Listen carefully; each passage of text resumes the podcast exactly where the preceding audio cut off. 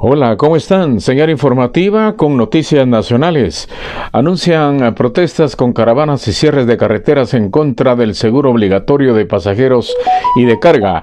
Pilotos de taxis, tuk-tuk, buses y transporte pesado anunciaron protestas con caravanas que recorrerán las principales calles de la ciudad de Guatemala y posibles cierres en varias carreteras del país para rechazar el seguro obligatorio que debe entrar en vigencia el 21 de agosto de 2021.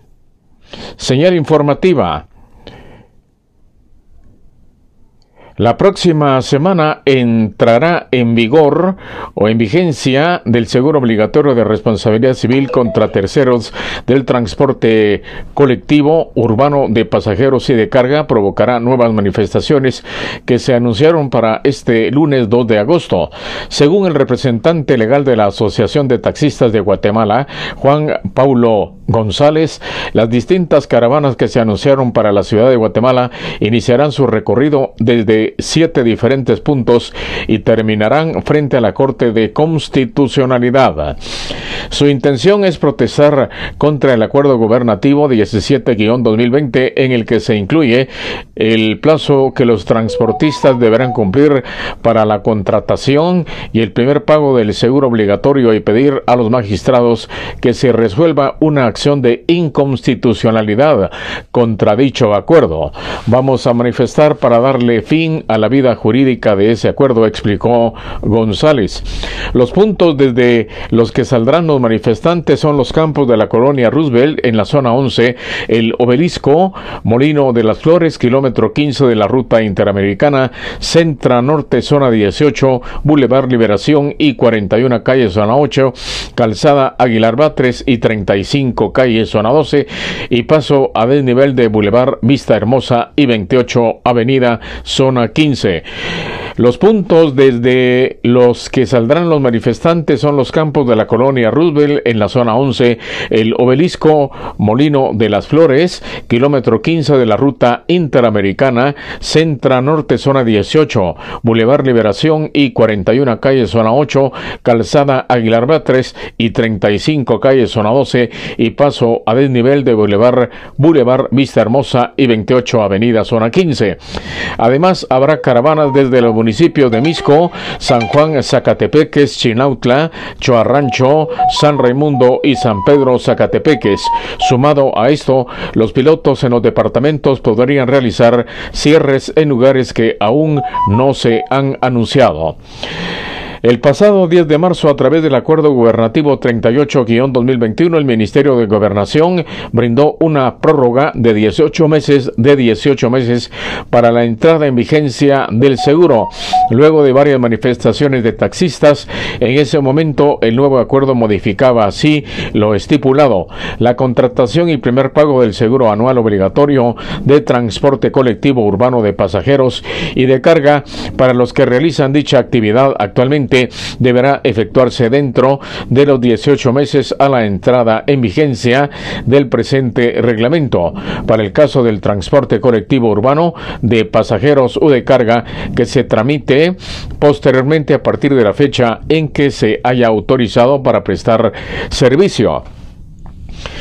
Sin embargo, los 18 meses a los que se hace referencia al acuerdo 38-2021 se toman a partir de febrero del año 2020, con lo cual los empresarios tienen hasta el próximo 21 de agosto del próximo 2021 para hacer efectiva la contratación del seguro. Esta prórroga que termina en tres semanas es la segunda otorgada por las autoridades, pues el seguro obligatorio debió entrar en vigencia originalmente el 21 de marzo de 2020.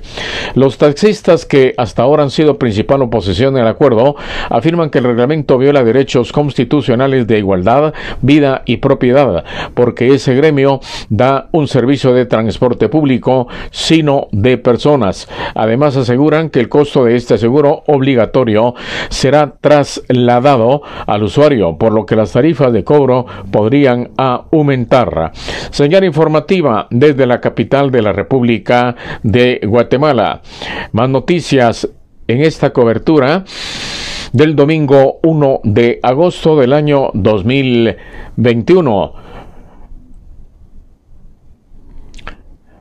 Anuncian manifestación en contra del seguro obligatorio ICE asumirá casos de migrantes por la saturación en centros fronterizos de Estados Unidos. Nota internacional. Muchas familias de inmigrantes que han llegado en las últimas semanas a Estados Unidos serán transferidas al Servicio de Inmigración y Control de Aduanas ICE para aliviar el hacinamiento en las estaciones de la patrulla fronteriza, informa la cadena NBC. Hasta este sábado pasado, las instalaciones de procesamiento de la patrulla fronteriza tenían un 585% de inmigrantes por encima de su capacidad, dijeron a la cadena dos funcionarios del Departamento de Seguridad Nacional. Así avanza la vacunación contra el COVID-19 en Guatemala a cinco meses de haber comenzado. El 13 de marzo de 2020, las, las alarmas se encendieron en Guatemala cuando el presidente Alejandro Yang Matei confirmó el primer caso de COVID-19 en este país, en Guatemala. Esta situación cambió la rutina de los guatemaltecos luego de que se impusieran una serie de restricciones para contener el avance de la enfermedad. La administración continuó aquí en señal informativa. Conred reporta viviendas con daños en Morales y Zabal.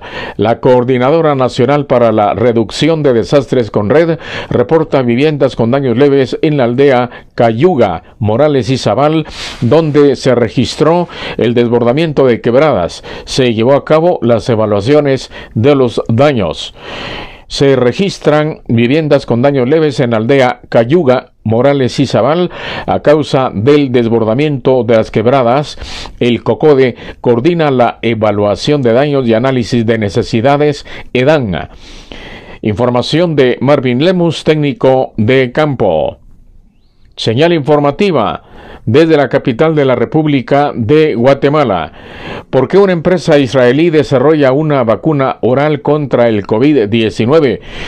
Imagine, un, imagine una vacuna contra el COVID-19 en forma de píldora, sin agujas, sin necesidad de profesionales médicos para administrarla entregada directamente en los hogares de las personas. La farmacéutica israelí Oramed la farmacéutica israelí Oramed está tratando de lograr precisamente eso y está lista para comenzar su primer ensayo clínico a principios de agosto, dijo su director ejecutivo Nadad Kidron a la AFP en una entrevista. El COVID-19 ha provocado la muerte de 4.2 millones de personas en el mundo, 4 millones 200 mil personas.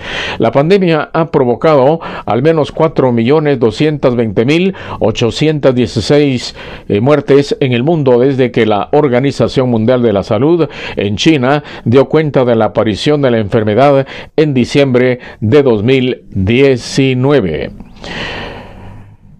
Bien, hasta aquí nuestra señal informativa 2021. Voz informativa, Carlos Mazariegos. Hasta una próxima conexión.